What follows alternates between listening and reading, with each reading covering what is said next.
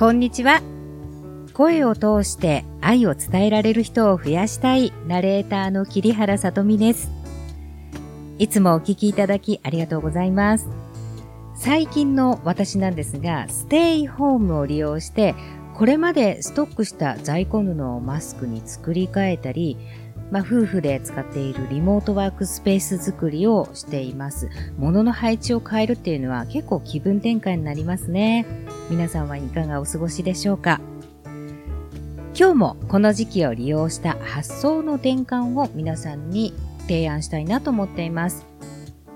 そこでやっていただきたいのは、声トレ厳選2つです。まず1つ目です。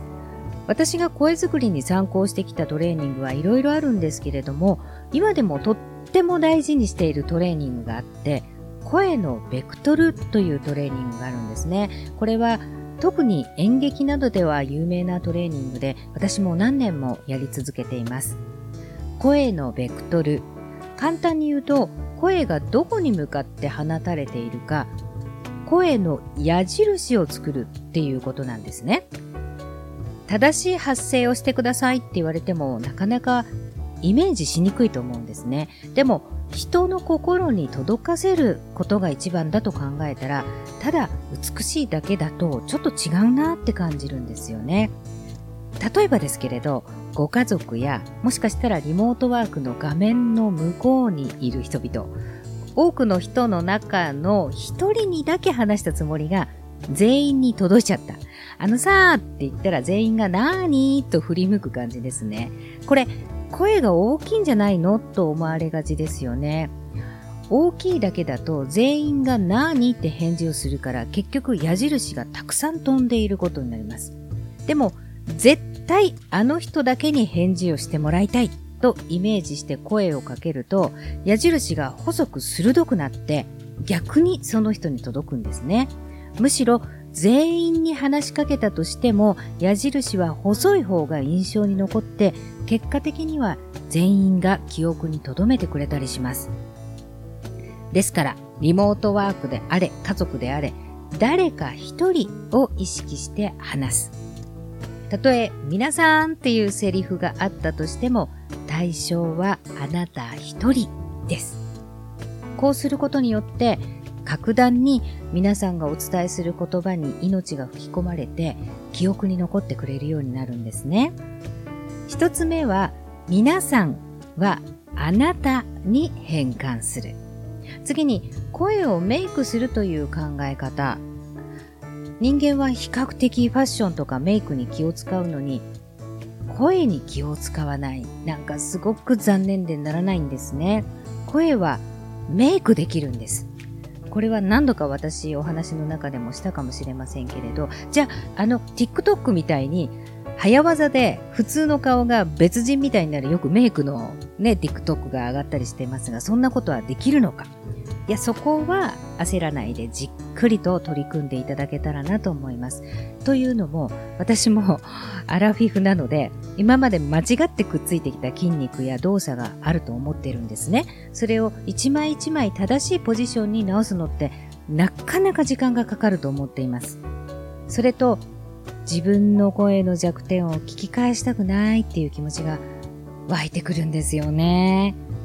でも、声を一つ一つメイクして別人のようなものまたは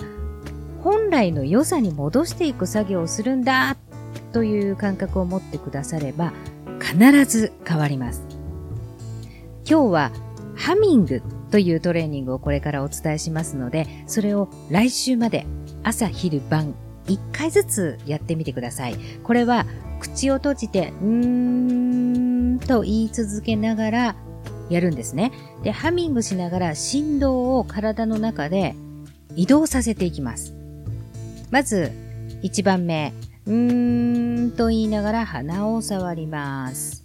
で、鼻がピリピリピリピリピリとしたら、今度は唇に移動させますよ。唇を触ります。唇がピリピリピリピリとしたら手のひらで頭頂、頭の上を触ります。頭の上がビリビリビリっとしたら今度は喉に移動させましょう。喉がビリビリビリっとしたら胸を触ります。